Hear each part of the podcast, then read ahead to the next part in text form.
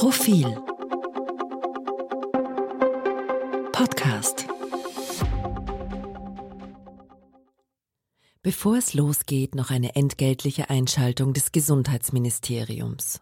Auch wenn wir alle bereits ein wenig Corona-müde sind, dürfen wir eines nicht vergessen. Die Impfung bietet nach wie vor den besten Schutz vor einem schweren Krankheitsverlauf und vor den Folgen von Long-Covid. Nach Einschätzung von Expertinnen und Experten wird die gute Immunisierungslage jetzt im Herbst und Winter deutlich abnehmen. Daher lautet das Motto Impfen schützt, Impfen hilft, Impfen ist das beste Mittel, um mit dem Coronavirus langfristig zu leben und die Pandemie einzudämmen. Solltet ihr bereits Impfungen erhalten haben, bitte vergesst nicht auf die Auffrischungsimpfung. Informationen und Beratung rund ums Impfen bei eurer Ärztin oder eurem Arzt, in eurer Apotheke und auf gemeinsamgeimpft.at. Für ein gesundes Miteinander lassen wir uns impfen. Und jetzt zurück zur aktuellen Episode. Sie hören den aktuellen Profil-Leitartikel, geschrieben und gelesen von Gernot Bauer. Kanzler Kickel. Zum Jahresende liegt die FPÖ in den Umfragen an erster Stelle. Warum ihrem Chef der Sprung an die Regierungsspitze dennoch nicht gelingen wird. Eine Konstante der österreichischen Politik lautet offenbar.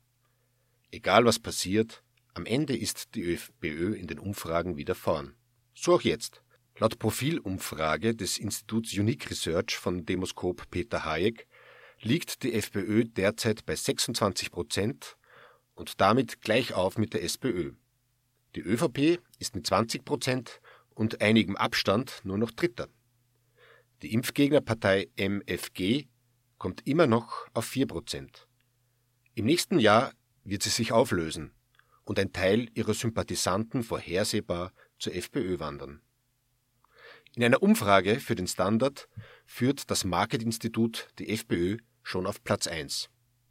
Zusammengefasst, die FPÖ wächst dynamisch, die SPÖ bleibt statisch und die ÖVP hofft apathisch, ihren Abwärtstrend bald einbremsen zu können. Die FPÖ genießt politische Narrenfreiheit. Die Bürgerinnen und Bürger verzeihen ihr alles.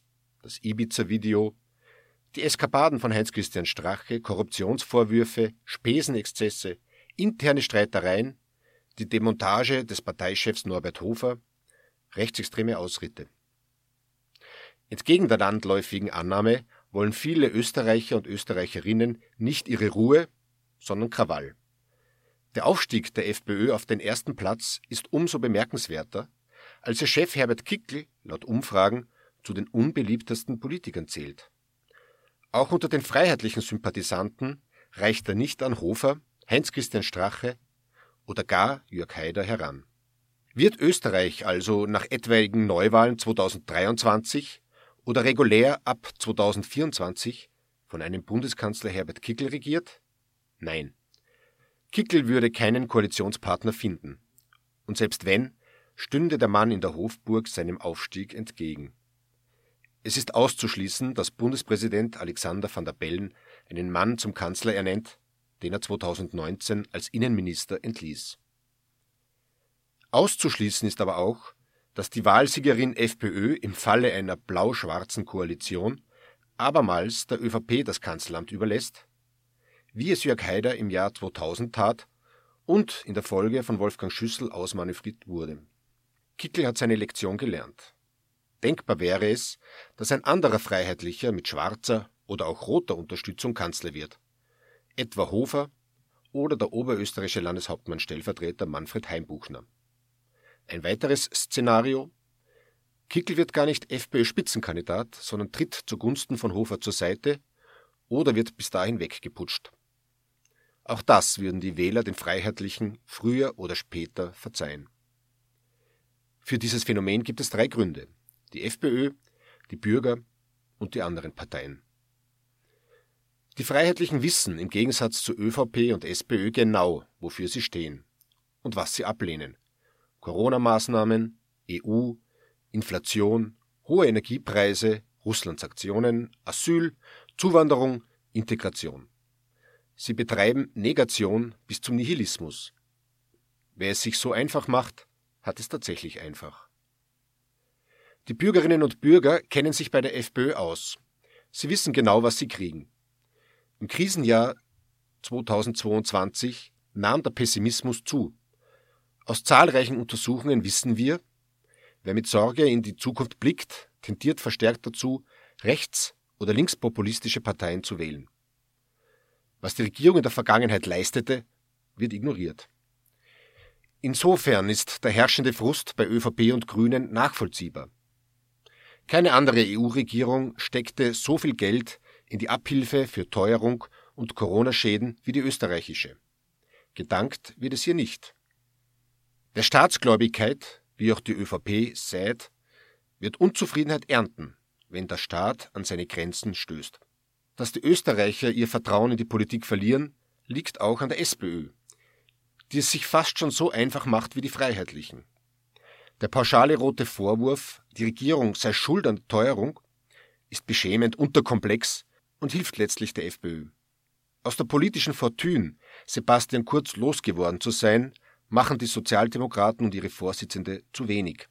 Für den ersten Platz und eine Ampelmehrheit müssten sie rechts der Mitte punkten. Doch Linkspopulismus wird nicht ausreichen, um der FPÖ Wähler abzujagen, wechselbereite ÖVP-Wähler aber verschrecken.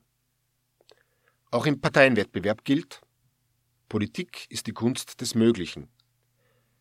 Die ÖVP wird ihren Korruptionsmakel nicht so schnell loswerden und die SPÖ keine bessere Kandidatin finden.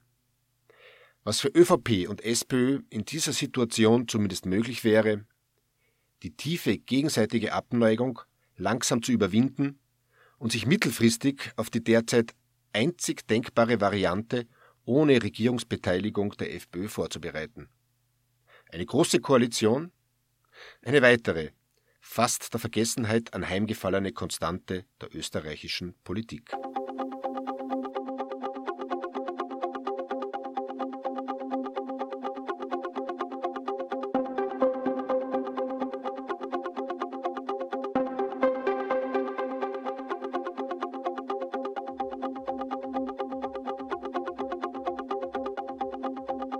Mehr zum Thema auf Profil.at.